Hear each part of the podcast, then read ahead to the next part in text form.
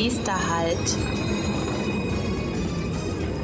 Hallo und herzlich willkommen zum Podcast der VDV Akademie. Der Podcast rund um Weiterbildung und Lernen in der Mobilitätsbranche. Nächster Halt. Führung im Zeitalter von Game of Thrones. Hallo und herzlich willkommen zu einer neuen Folge unseres Podcasts. Ich bin Katharina Goy und mein heutiger Gast ist Marc Hübner-Weinhold. Er ist Leiter des Campus Weiterbildung der Hochschule für angewandte Wissenschaften in Hamburg. Zusammen mit Manfred Klapprott hat er das Buch mit dem spannenden Titel Leadership bei Game of Thrones geschrieben. Hallo, Herr Hübner-Weinhold. Moin, moin, Frau Goy aus Hamburg. Ja. An alle Hörerinnen und Hörer, die jetzt denken, oh, die Serie kenne ich gar nicht, dann schalte ich gleich mal wieder ab. Denen sei gesagt, dass wir diese Folge so gestalten, dass sie sowohl für Fans ist und solche, die es noch werden wollen. In ihrem Buch vergleichen sie die Charaktere der Serie Game of Thrones, die auf dem Buch Das Lied von Eis und Feuer basiert, mit heutigen Führungsstilen. Wie kamen Sie dazu, heutige Führungsstile mit Charakteren einer Serie zu vergleichen, die zu einer Zeit spielt, die mit dem Mittelalter zu vergleichen ist? Ja, es spielt eigentlich gar keine Rolle, dass die Serie bzw. die Romanreihe von George R. R. Martin im späten Mittelalter angesiedelt ist. Es hätte auch genauso gut eine Serie der Antike wie Rome sein können, ein Weltkriegsdrama wie Band of Brothers oder eine Science-Fiction-Serie wie Star Trek und die ganzen Ableger. Also gerade diese drei Serien, die ich genannt habe, enthalten ganz viele exzellente Fallbeispiele für Führungskräfte. Wenn man an die Führungsstile von Captain Kirk und Captain Picard oder der weiblichen Captain Janeway denkt. Picard zum Beispiel ist eine der besten Cheffiguren, die wir je im Fernsehen gesehen haben. Da gibt es also jede Menge Beispiele. Wir können Führungskräfte auch in anderen Serien sehen, auch mit vielen Filmen, die wir wie in einem Labor quasi bei der Arbeit beobachten. Wir sehen da immer Führungsverhalten unter extremem Druck in spannenden, in oft lebensbedrohlichen Situationen. Und wir sitzen auf dem Sofa und es ist bequem und wir haben sozusagen kein Risiko und können Chefs ihr Handwerk verrichten sehen. Und wir fragen uns dann, was würden wir in der Situation tun? Und genau das ist das, was guten Roman- und Drehbuchautoren gelingt. Sie schaffen faszinierende Charaktere, Menschen, mit denen wir uns identifizieren, aber natürlich auch Menschen, die uns abstoßen und anwidern. Das gehört auch dazu. Warum aber dann Game of Thrones? Das ist ja Ihre Frage. Weil diese Serie so komplex und vielschichtig ist wie wirklich keine andere. Das ist unsere tiefste Überzeugung. 72 Stunden Sendezeit. Wir haben 500 Figuren mit Dialogtexten. Wir haben fast 100 wichtige Charaktere, verwirrende Familienbeziehungen, lange Vorgeschichten über Tausende von Jahren, sehr undurchsichtige Bündnisse, immer wieder Intrigen, wechselnde exotische Schauplätze und dazu kommt wirklich auch der überraschende, tödliche Abgang einiger Helden an Stellen, an denen wir gar nicht damit rechnen. Und ich glaube, das ist eine Geschichte, oder das sind sehr viele Geschichten, die bis zur finalen Staffel 8 miteinander verwoben werden, die uns begeistern, die uns emotional mitnehmen. Wir erleben Tragik, Triumph, Pflicht, Loyalität, Liebe, Leid, unmenschlichen Horror, menschliches Mitgefühl in all seinen Facetten. Und dazwischen oder mittendrin immer wieder Führungskräfte verschiedener Ebenen, die mit dramatischen Herausforderungen konfrontiert werden und die buchstäblich ums Überleben kämpfen. Und das ist für uns das Muster gewesen oder einfach der Punkt, an dem wir gesagt haben, diese Serie hat so viel Beispiele und so viele Rollenmodelle auch, Role Models oder Vorbilder, dass wir tatsächlich das genommen haben, um das Thema Führung an Game of Thrones zu untersuchen. Wir haben hier jede Menge, wie sagt man so schön, Best Practice Beispiele. Und auch dazu nochmal, sie fragt nach dem Mittelalter. Es hat sich seit der Antike an den Prinzipien wirksamer Führung kaum etwas verändert oder nur wenig verändert. Die Rahmenbedingungen heute sind andere, aber ob Menschen ihnen als Chefin oder als Chef vertrauen und deshalb folgen, das ist im Kern heute genauso wie in der Steinzeit oder im Mittelalter. Ja, jetzt haben Sie schon ein paar Helden angesprochen. Auf einige wollen wir später noch genauer eingehen, auch auf einige Führungswerte. Und jetzt noch mal ein bisschen zurück zum Anfang. Zu Beginn des Buches gehen Sie ein bisschen auf die Hintergründe von Game of Thrones ein und ziehen auch einen Vergleich zu Herr der Ringe. Der zweite Teil geht dann um die Heldenreise und die ersten Worte des Kapitels lauten überzeugende Geschichten leben von Figuren. Könnte man dann nicht in Bezug auf Führungskräfte das umdrehen und sagen, überzeugende Führungskräfte leben von Geschichten? Oder vielleicht ein bisschen anders gefragt, müssen Führungskräfte gute Geschichtenerzähler sein? Das ist eine sehr, sehr gute Frage, Frau Goy. Da muss ich ein bisschen ausholen, um, um den Kontext einzuordnen. Also es sind tatsächlich Geschichten, die uns faszinieren, die uns emotional packen, und zwar positiv wie negativ. Aktuell denken Sie nur an Sportereignisse wie die Fußball-Europameisterschaft. Der Spielplan, die Ergebnisse, die Statistiken, das ist was für echte Fußballfreaks. Aber was sich uns normalen Zuschauern ja ins Gedächtnis gebrannt hat, das sind Geschichten wie der Herzstillstand von Christian Eriksen, der großartige Auftritt von Robin Gosens gegen Portugal oder das Elfmeter-Drama im Endspiel. Daran werden wir uns länger erinnern. Wenn Sie jetzt an Ihren letzten Urlaub denken, dann sind es eigentlich immer einzelne Momente und Geschichten und Erlebnisse, die Sie im Kopf haben und nicht irgendwie das Ganze, weil es ist abstrakt. Das sind sieben oder 14 Tage gewesen. Es sind immer die einzelnen Momente. Und so ticken wir als Menschen. Das ist ein uraltes Programm, was wir gewissermaßen auf unserer inneren Festplatte haben. Und ich habe das schon angesprochen, seit der Steinzeit geben wir Menschen unsere Best Practices in Form von Geschichten wieder. Wie ist es uns gelungen, im Team das Mammut über die Klippe zu jagen und zu erlegen? Wo finden wir die leckersten Waldbeeren hier in der Umgebung und welche sind giftig und davon lassen wir besser die Finger? Das ist Storytelling. Das ist sozusagen die älteste Soft Skill der Menschheit und diese, dieses Geschichtenerzählen, daran merken Sie es in der Steinzeit, war buchstäblich überlebensnotwendig. Und wenn wir ehrlich sind, hatte unser Gehirn sein letztes großes Update vor etwa 70.000 Jahren. Das heißt, wir funktionieren im Kern immer noch so wie in der Steinzeit. Und wenn Sie als Führungskraft dieses Prinzip verstehen, dann, äh, glaube ich, erkennen Sie auch, wie wichtig das ist, dass Sie Geschichten erzählen können und auch Geschichten oder Ihre Botschaften in Geschichten verpacken. Überzeugende Führungskräfte, um es von Ihnen aufzunehmen, leben von Geschichten. So wie Sie es formuliert haben. Was, was wollen Sie als Führungskraft? Sie haben einen Auftrag und Sie wollen ein Ziel erreichen mit Ihrem Team. Und das ist aber in der heutigen Businesswelt oft ziemlich abstrakt.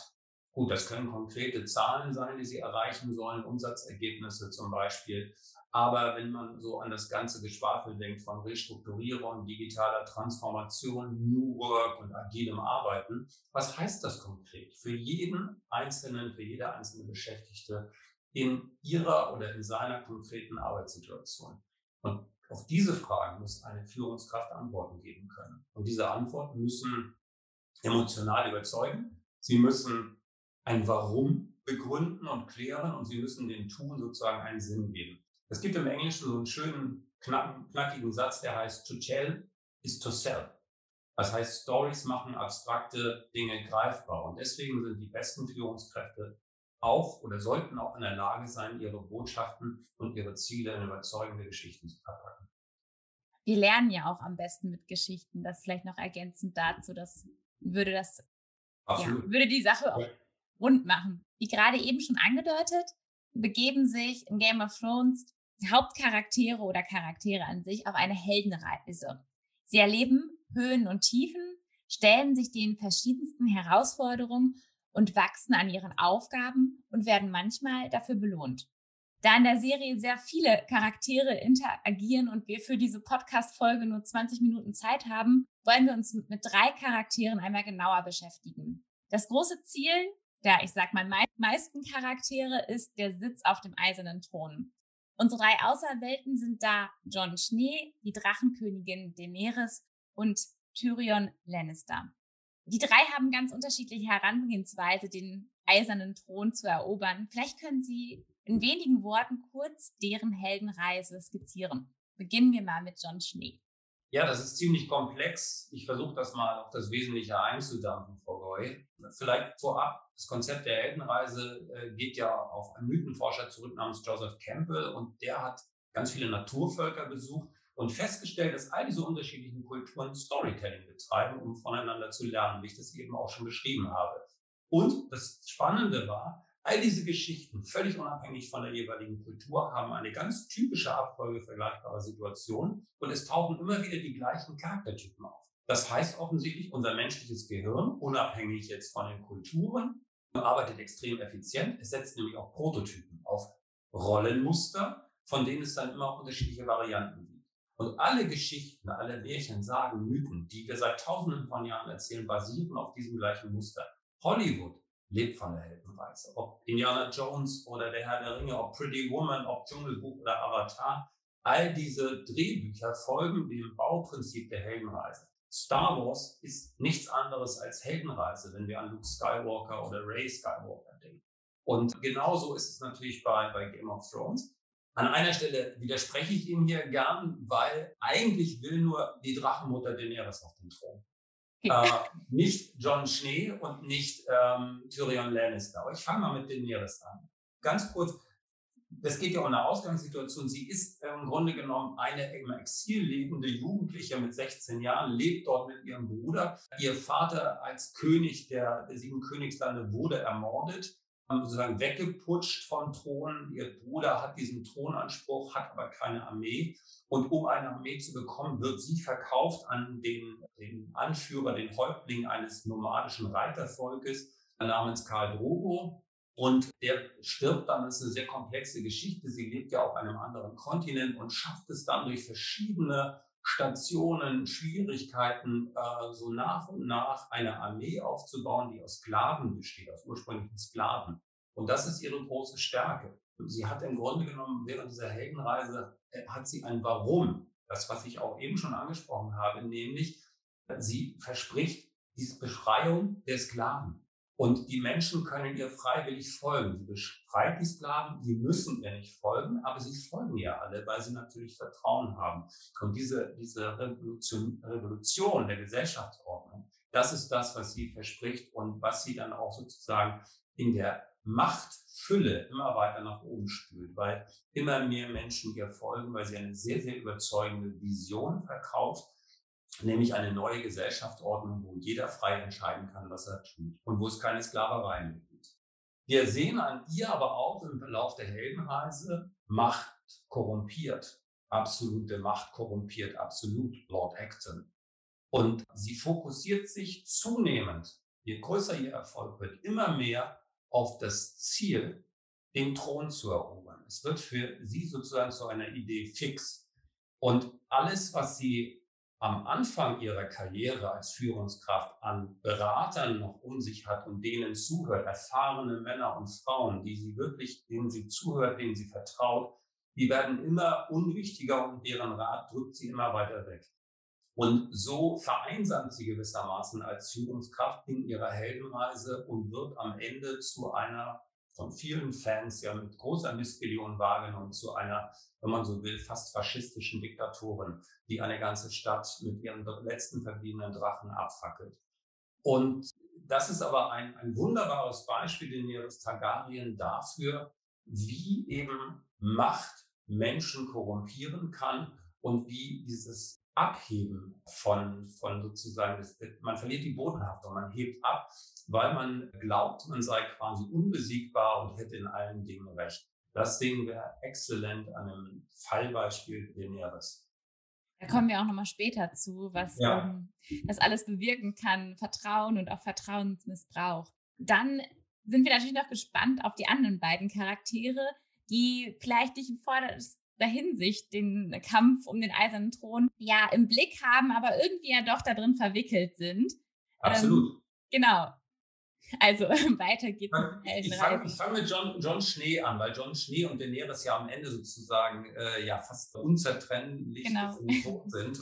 Ja, John Schnee ist eigentlich König wider Willen. Das heißt, er ist jemand, der, er will gar keinen Thron, er will gar keine Macht, aber er macht seinen Job so gut, fängt ja an als Adoptivsohn von, von einem nordländischen Herrscher, einem Landlord namens Ned Stark. Die Fans werden, werden die Geschichte kennen. Und geht dann zu einer Bruderschaft, die geradezu wie in einem Kloster lebt, die sogenannte Nachtwache, die an der Nordgrenze das Reich verteidigt im Zölibat gegen eindringliche freie Naturvölker, die jenseits einer 200 Meter großen äh, hohen Eismauer.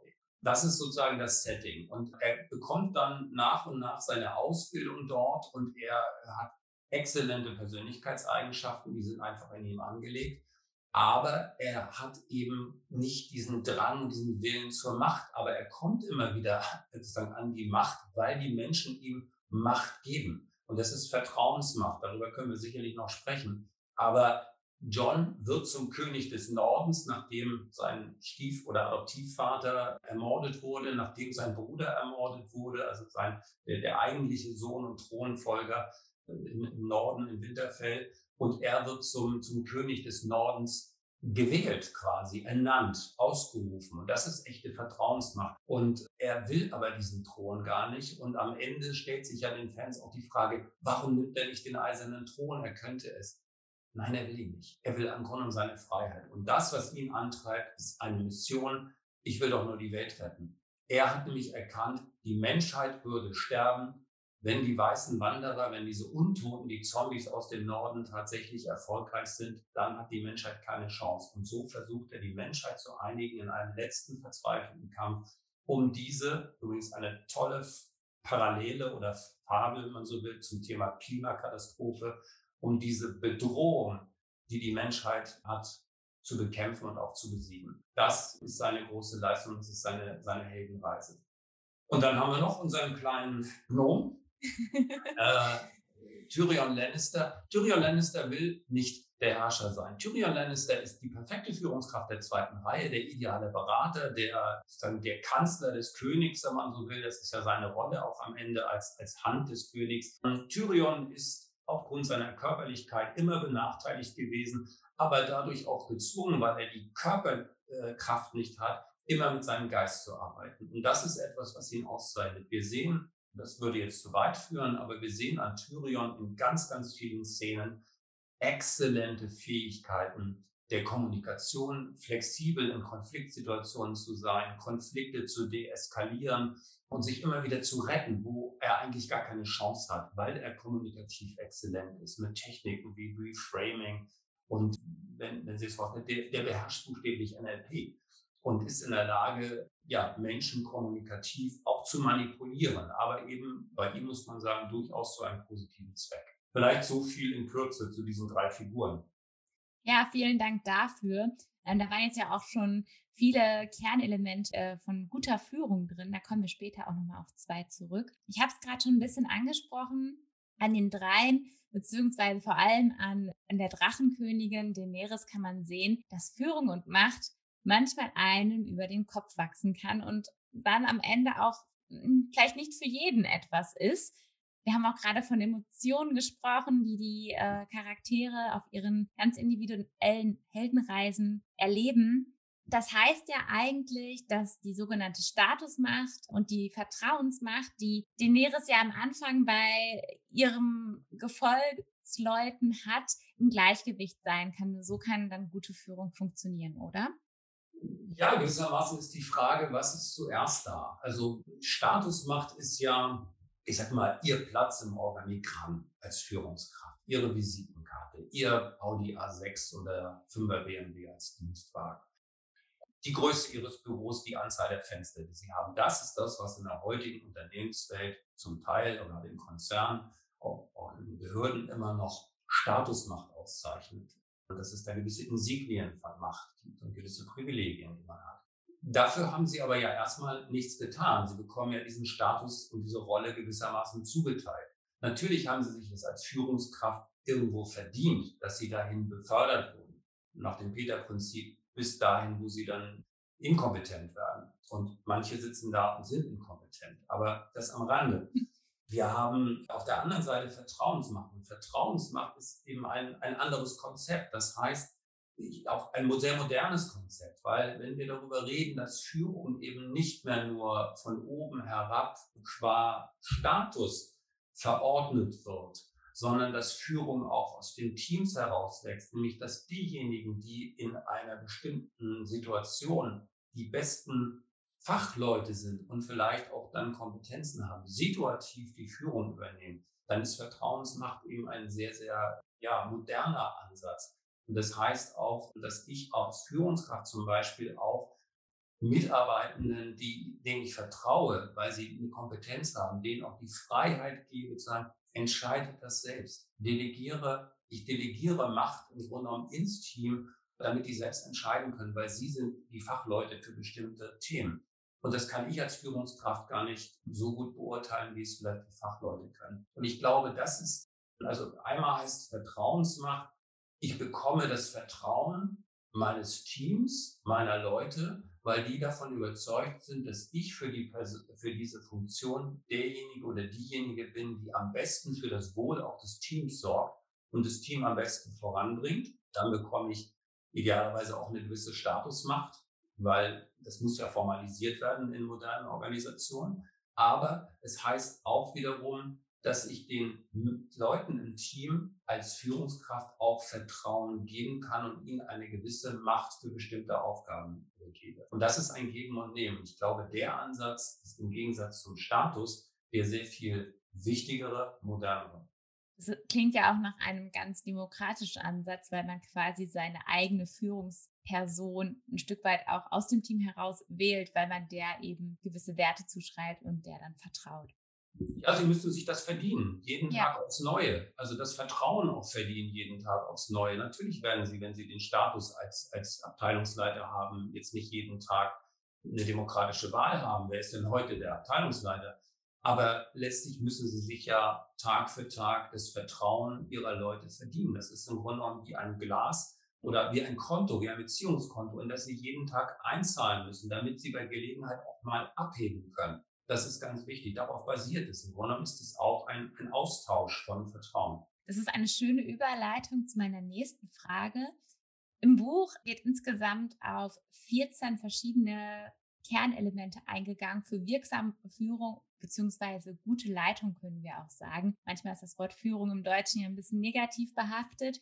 Wir wollen heute einen genauen Blick auf Vertrauen und Werte werfen. Warum sind die beiden Elemente so besonders wichtig für eine Führungskraft? Wir haben es gerade schon ein bisschen angeschnitten, vielleicht können mhm. wir das nochmal vertiefen.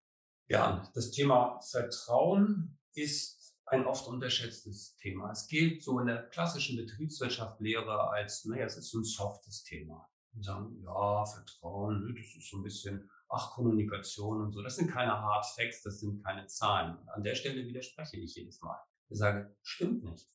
Das Beispiel ist 9-11. Das ist ein ganz komischer Zusammenhang jetzt, aber 9-11, was ist da passiert?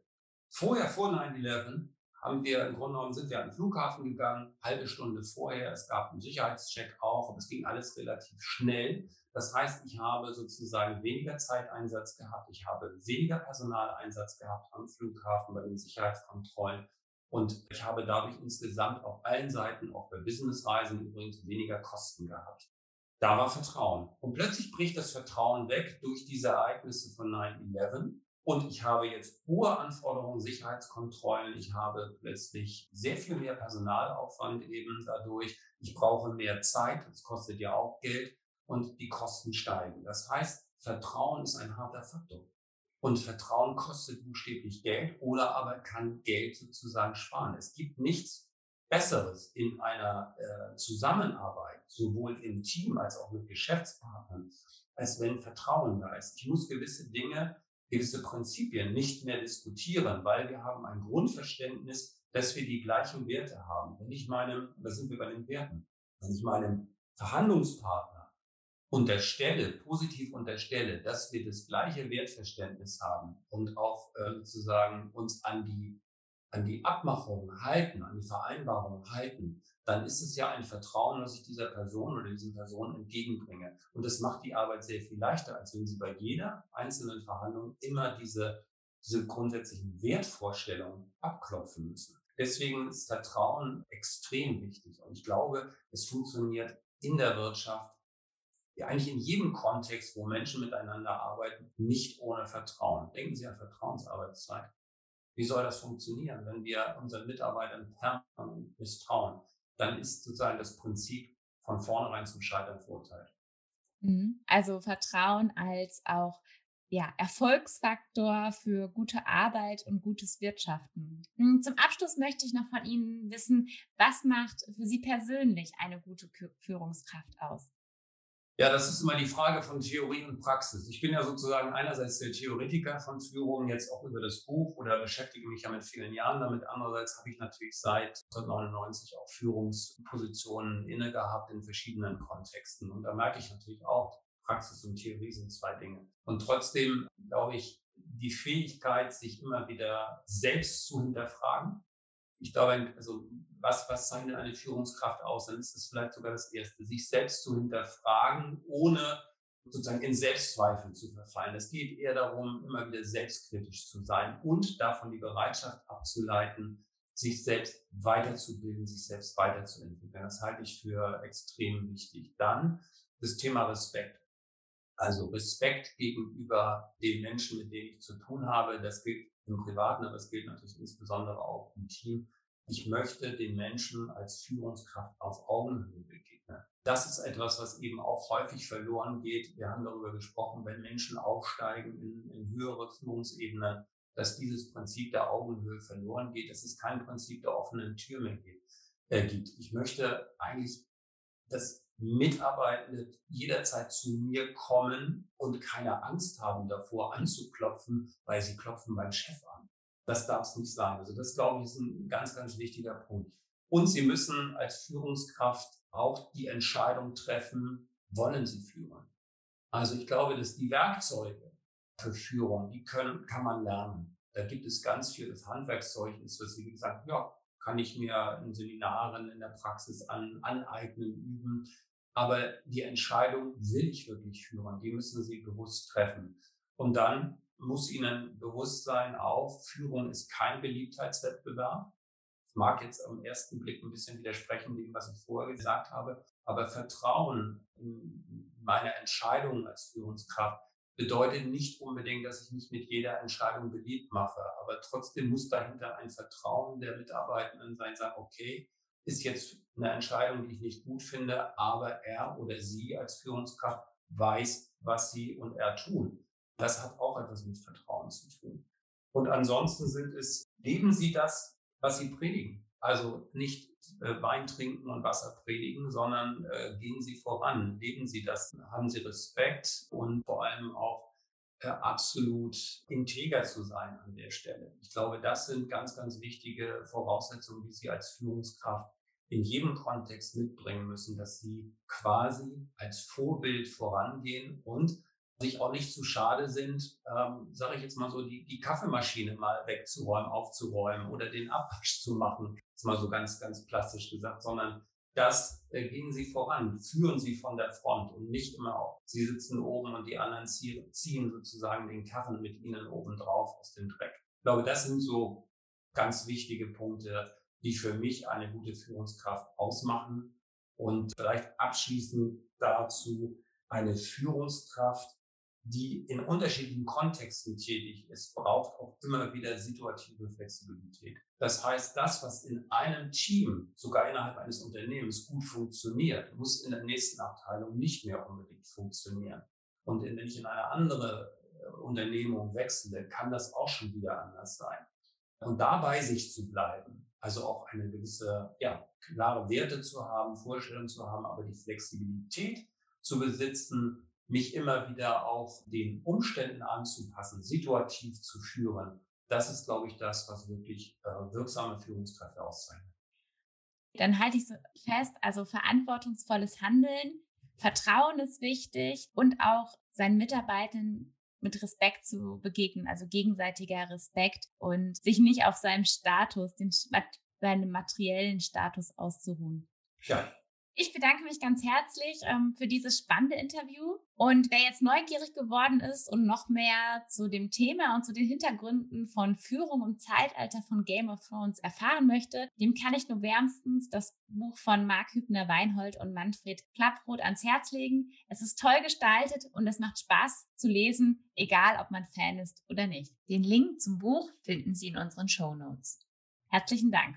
Vielen Dank, Frau Gold. Bei Fragen und Anmerkungen sind wir unter podcast.vdv-akademie.de erreichbar.